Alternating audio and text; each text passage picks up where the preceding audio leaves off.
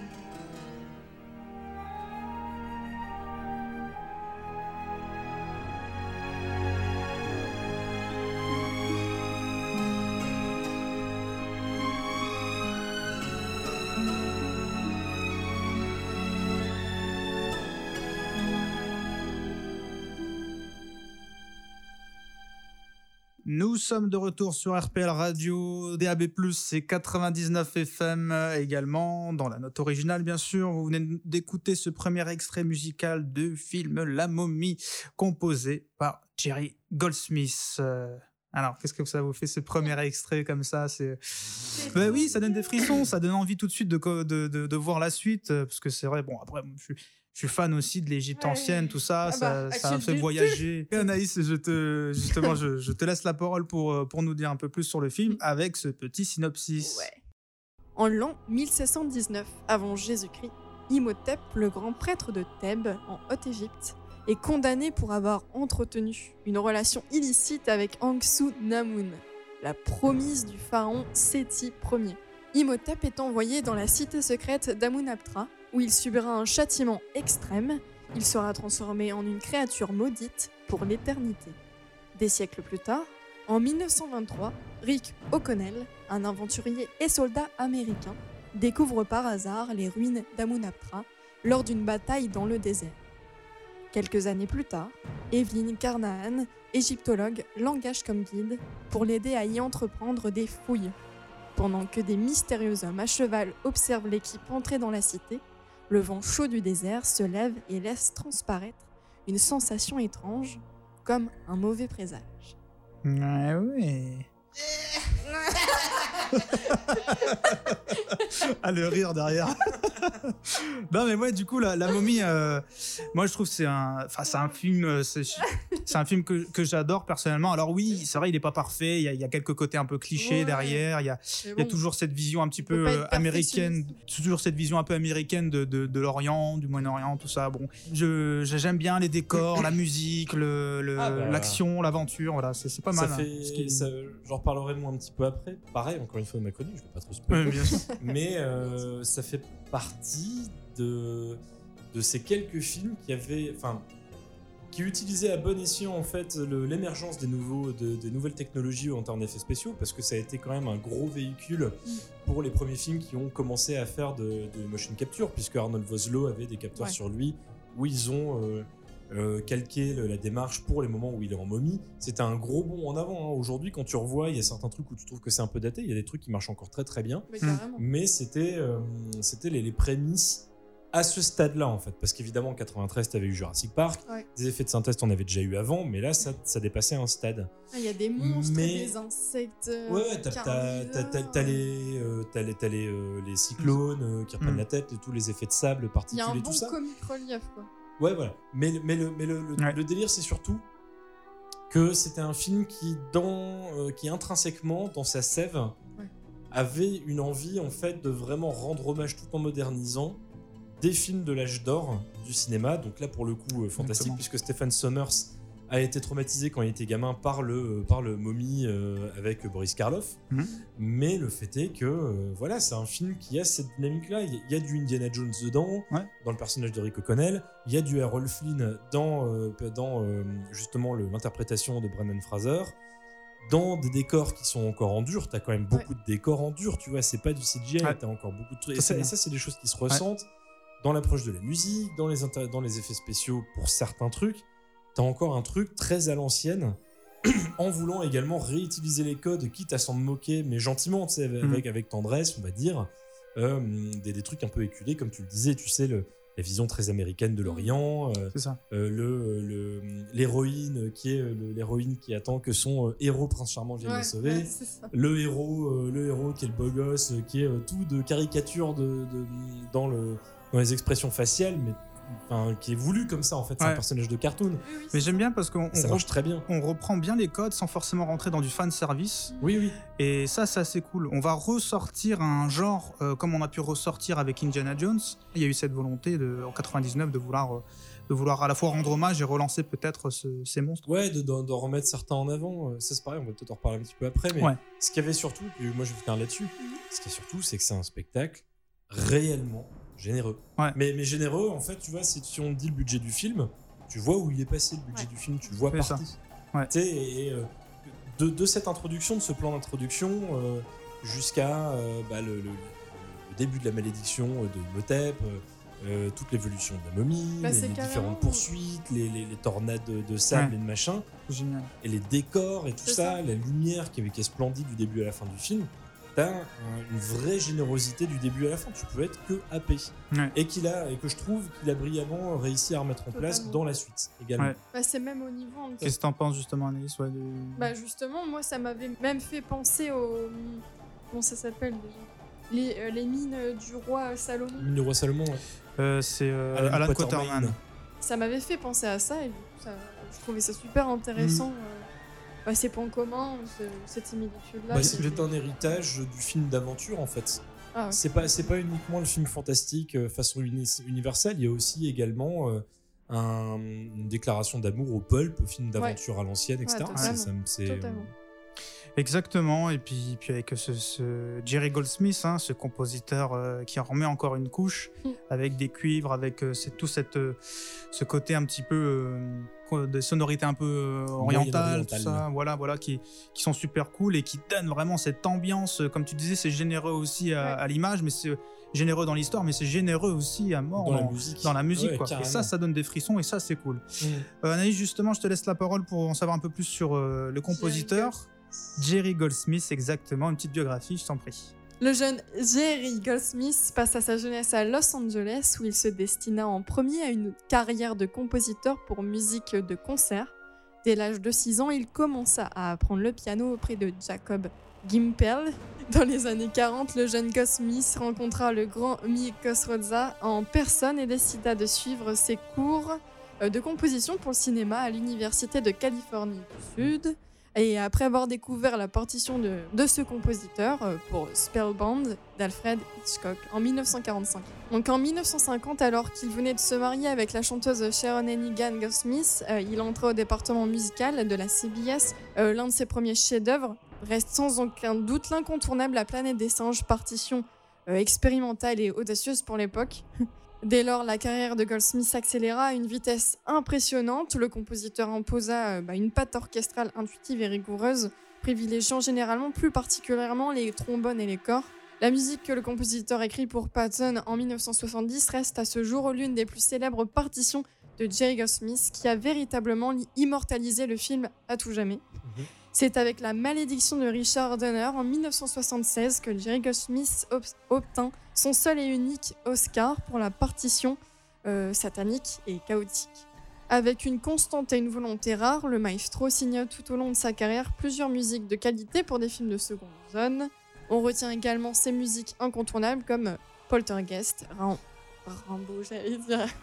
Arthur Dans ma tête, ça- il y a eu un bug. C'était pas ma guerre, Verlaine. Rambo, légende, Total Recall, les Gremlins 2, Basic Instinct, euh, Lancelot, Powder, Air Force One, LA Confidential, La Momie, le 13e guerrier.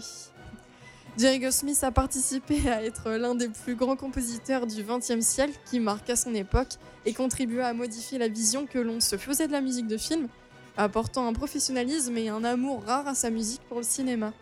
Un art qui défendait euh, avec euh, vigueur et ténacité. Il contribua à façonner une vision plus personnelle de ce qu'était et devrait toujours être la musique de film, une symbiose artistique parfaite, physique et spirituelle, entre les images et la musique. C'est beau. Jerry Goldsmith, il a un peu ce côté un peu Ennio Morricone aussi, à aller, aller chercher Ouais, en fait ouais, ouais. euh, dans plein de genres différents, Ouais. s'être testé. euh, Ouais, ouais. Bah, on regarde ses films, franchement, de ce qu'il propose dans Rambo, ce qu'il propose dans Bah, Hollow oui. Man, ce qu'il Quand même. propose dans Basic Instinct, dans, dans Star Trek, dans, et bah, dans La Momie, du coup, c'est- il Ouais. y a des, Bah, des choses vraiment différentes. hein. Voilà. Euh, bah, on- avant de passer aux anecdotes euh, juste après, et puis l'analyse d'Henri, bien sûr, on passe sans plus attendre à un second extrait. Donc il s'agit du titre euh, The Caravan, euh, qui, est, qui est assez cool, euh, je trouve, parce qu'il illustre bien cette traversée du désert avec ses sonorités orientales. Mm.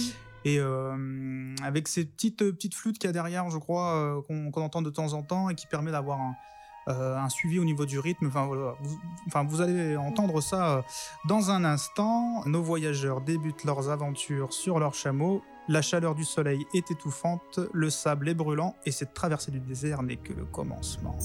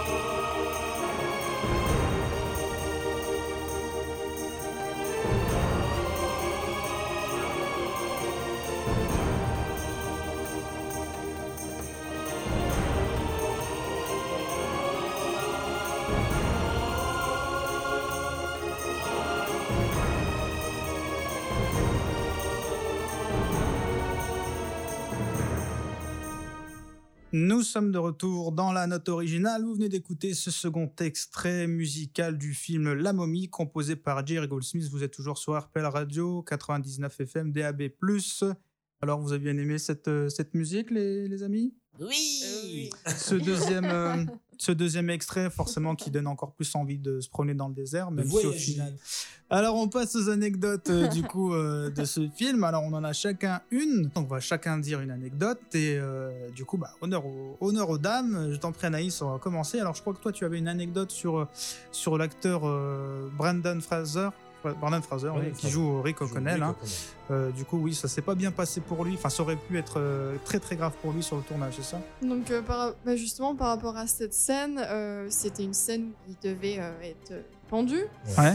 Euh, mais euh, les plans, les plus gros plans, Mhm. euh, c'était le, bah, du coup le cascadeur et les plans plus rapprochés c'était bah, l'acteur. Et euh, bah, pour l'anecdote, dans le sens où il a failli complètement s'étouffer à cause des, bah, À cause c'est du ça, nœud. des, du nœud, Ouais. des cordes qui étaient euh, bah, trop, Trop serré. serrées. Ouais. Trop serré. Donc il, il s'est complètement, il s'est réveillé en mode qu'est-ce qui s'est passé quoi? Et, euh, désolé. mais- Désolé, mais. on a un euh, peu dû te réanimer parce que t'as un peu réellement fait Ah ouais. mon gros. ouais, quand même. En même temps, je rigole, mais c'est pas drôle. hein. Non, Ouais, c'est pas drôle, euh, bah, Non mais c'est vrai que, que je c'est vrai qu'on en rigole mais ça devait être très ils Ouais. ont dû tous avoir une sueur froide énorme en, en voyant l'acteur tomber parce qu'il était pas censé tomber hein. il était Ouais. censé on était censé- voilà du coup Henri je t'en prie pour euh, la seconde anecdote Alors, euh, moi j'en ai deux, deux petites anecdotes euh, mignonnes. Euh, en fait, c'était une période où justement les studios Universal, on en a déjà parlé un petit peu dans l'émission, euh, Mm. voulaient un peu remettre au bout du jour les, euh, les- les créatures de la Universal. Et on arrive enfin à ce projet de la momie, où tout d'abord, en fait, ça devait être un film low budget, donc vraiment fait avec quasiment aucun moyen, mais qui devait être euh, écrit et réalisé, euh, co-réalisé par Clive Barker et George Romero, si j'ai bien compris. Euh, mais qui finalement, le projet ne s'est jamais fait parce qu'évidemment, c'était euh, considéré comme étant beaucoup trop dark, beaucoup, beaucoup trop glauque. Hmm. Donc on peut imaginer que Clive Barker avait dû proposer une espèce de Hellraiser version, euh, version La Momie.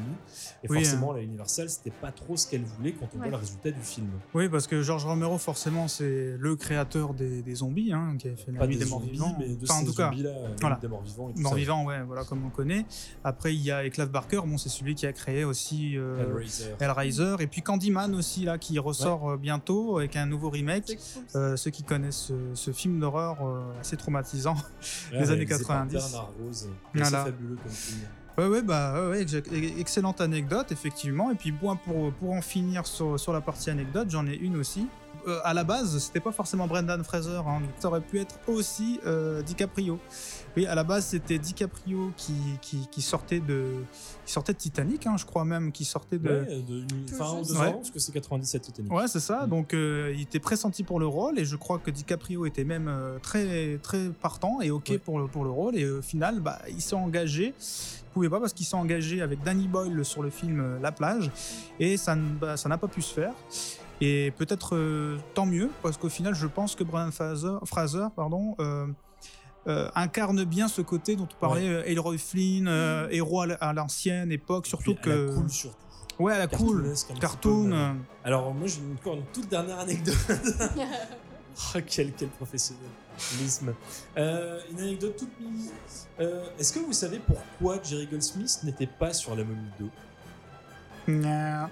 Parce que, non, parce que c'est Alan Silvestri qui a pris le relais, Ouais. qui est devenu d'ailleurs pendant quelques films le compositeur attitré de Stephen Sommers, puisqu'il a fait la musique de celui-là, de Van Helsing et de G.I. Joe euh, plus tard. hein, Ouais. Exactement. Bah tout simplement parce que, a priori, il y aurait eu une projection un jour de La Momie où Jerry Goldsmith a pris la parole et visiblement il aurait désavoué son travail en fait en expliquant qu'en fait il aimait pas du tout le taf qu'il avait fait en sachant que dans la salle il y avait Stephen Sommers qui pourtant lui avec lequel il avait déjà travaillé sur Un cri dans l'océan où il avait beaucoup travaillé enfin beaucoup aimé travailler avec Goldsmith il aimait beaucoup son travail également sur la musique de La Momie mais comme euh, il a un peu craché finalement sur sa musique et sur le film ben euh, finalement Stephen Sommers a préféré se tourner vers Alan Silvestri pour la suite et donc pour les films d'après. En tout cas, ça se ressent pas dans sa, dans sa BO parce qu'elle est, elle est vraiment géniale. Et justement, Ah Ouais, tu, vas, plaisir. tu vas pouvoir nous en parler tout de suite puisque Ah bah oui. bah oui, c'est l'analyse, c'est l'analyse de, de toi. De, De toi. tout de suite. C'est euh, l'analyse de Voilà. Je t'en prie, Henri, c'est c'est ta, c'est ta chronique sur l'analyse de cette BO, La momie. imagine un petit bruit de tonnerre, Oh, ouais. un petit bruit du vent, les dunes, les sables. Une éclipse solaire est en train d'arriver. Ah oui. En l'an de grâce 1999 allait s'abattre une terrible malédiction sur les grands écrans. Oui, cette époque où il fallait encore attendre un an avant de trouver les films en vidéoclub, en VHS, cet objet bizarre rectangulaire et prisé des cinéphiles encore 20 ans plus tard. Cette malédiction, c'était celle du prince Imhotep, qui fut condamné au pire des châtiments appelé... Appelé... Euh, je sais plus, mais en tout cas ça a pas l'air de faire du bien du tout du tout. Mais le film allait surtout montrer une énième résurrection du sieur Jerry Goldsmith, où celui-ci allait invoquer toutes les plus grandes forces de l'Égypte antique pour offrir un des meilleurs scores de l'année 99 et peut-être même des années 90 tout court.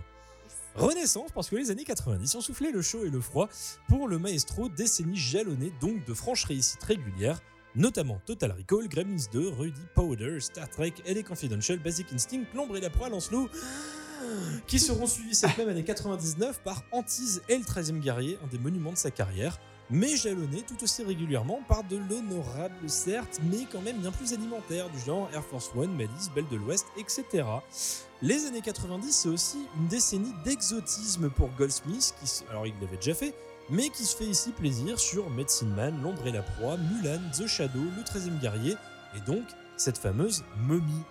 Voulu comme un gros revival, fun et modernisé du cultissime La momie de 1932 réalisé par Karl Freund avec Boris Karloff, donc la momie illustre et créature de la galerie des Universal Monsters des années 30, cette patine dorée comme le sable égyptien se doit autant de briller visuellement que musicalement.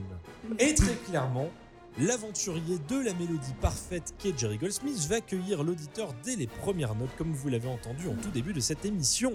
Marquant d'emblée une tension, un mystère en suspension, ce suspense va se voir rompu et fracassé par le thème d'Imhotep, lourd, ample, grandiose, colossal, voire implacable de par l'ampleur des corps qui vrombissent, une récurrence chez Goldsmith, à l'image du spectacle tout aussi grandiose auquel on assiste, soit un plan survolant les palais et sphinx gigantesques d'Amunaptra la Grande.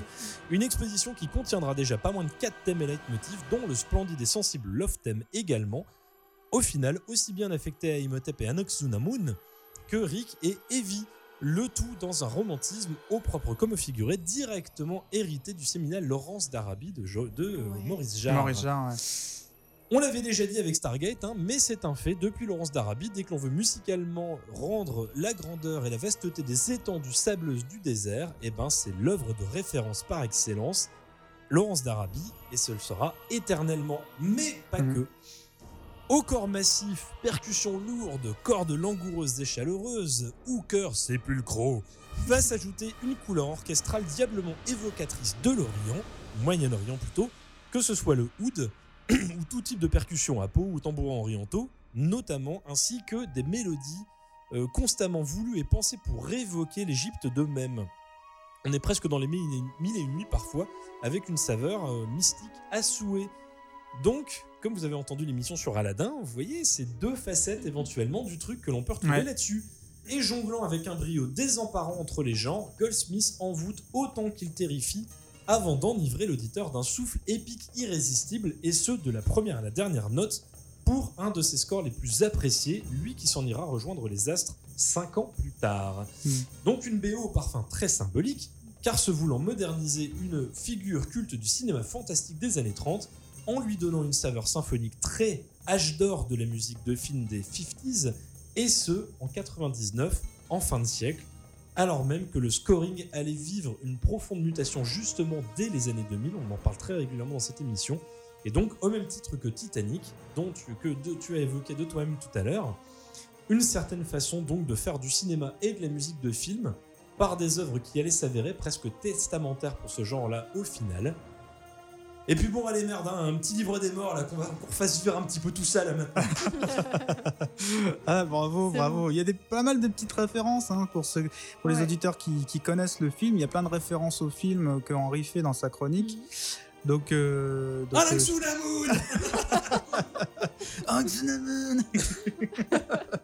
Ah oui, c'est le- effectivement. En plus, ça n'a pas été. Si ça a été doublé, ça, Ça a été- Je crois qu'il. Non, non, euh, je sais pas. Parce Je sais qu'en pas fait, si- t'as Aung Sunamoon et t'as Anong Sunamoon. En fait, Ouais. t'as une façon différente de le dire sur Ouais, la ouais, ou la c'est VF. ça. Et puis après, sinon, t'as le Imhotep. Ouais, Imhotep, ouais, ouais, ouais. c'est. Ouais. Là, les films cultes, c'est vrai- c'est vraiment, c'est vraiment un film, euh, le film du dimanche soir, quoi. Le film du Ah ouais, dimanche soir euh, oui, qui fait plaisir, euh. C'est ouais, le film feel good, euh, feel good. euh, pas prise de tête, mais pas dans le mauvais sens du terme. Ouais, Tu voilà. sais qu'il y a ce côté très exotique, Mm. euh, très très aventure, mais euh, classe. C'est ça. Il y a un très bon timing comique. En plus, fois. carrément. Ouais, C'est carrément. vraiment bien chronométré, on a l'impression Exactement, que c'est vrai, ça. T'arrives au bon moment. Et puis, cinéma populaire, dans le bon sens, à Mm. Ouais, l'ancienne. ouais. Bon, voilà, bah, c'était c'était une très belle émission à faire avec vous. Et puis, Mm. euh, puis merci beaucoup, Anaïs, pour ce synopsis et cette biographie. Merci à toi, Henri, pour cette analyse. On retrouve Paul, bien sûr, très vite Oui. pour, euh, pour Oui. les anecdotes. Ça Et puis, euh, Et puis, et puis vous aussi, les auditeurs, on se retrouve déjà la semaine prochaine pour une nouvelle émission. Ceux qui nous écoutent sur les plateformes, bah, vous retrouvez l'émission d'après si vous voulez euh, faire suivant pour écouter les prochaines émissions ou écouter les anciennes si vous n'avez pas tout écouté parce qu'il y en a certains qui choisissent les émissions Ouais. et bah, vous Si faites vous ce que vous écoutez pas tout, euh, Ah, ah bah non, attention. Bon, en tout cas, euh, on se retrouve bien sûr euh, la semaine prochaine pour une nouvelle émission. Euh, vous pouvez écouter cette émission, ce replay, bien sûr, sur notre page Cloud, iTunes, euh, Spotify et toutes les plateformes. On vous donne rendez-vous mardi prochain, mardi Pour le soir, jeu. Pour le jeu Énigme sur notre Yes. page Facebook. Venez liker notre page Facebook parce qu'il y a plein de jeux, il y a plein de news. On s'amuse comme des petits fous tous Et les puis- mardis Et soirs. puis, comme d'habitude, merci surtout à vous tous de répondre De- présent à chaque fois pour le jeu. Ça, Exactement, merci à tous, merci à tous, on pense à vous, on va pas vous nommer tous parce que On en finit. parce qu'on n'en finit pas, Ouais, mais en tout cas c'est fait chier aussi. hein. Pardon. et puis euh, non, on vous adore, c'est pas vrai. Et surtout, Ah Et oui, surtout, N'oubliez pas d'écouter des films.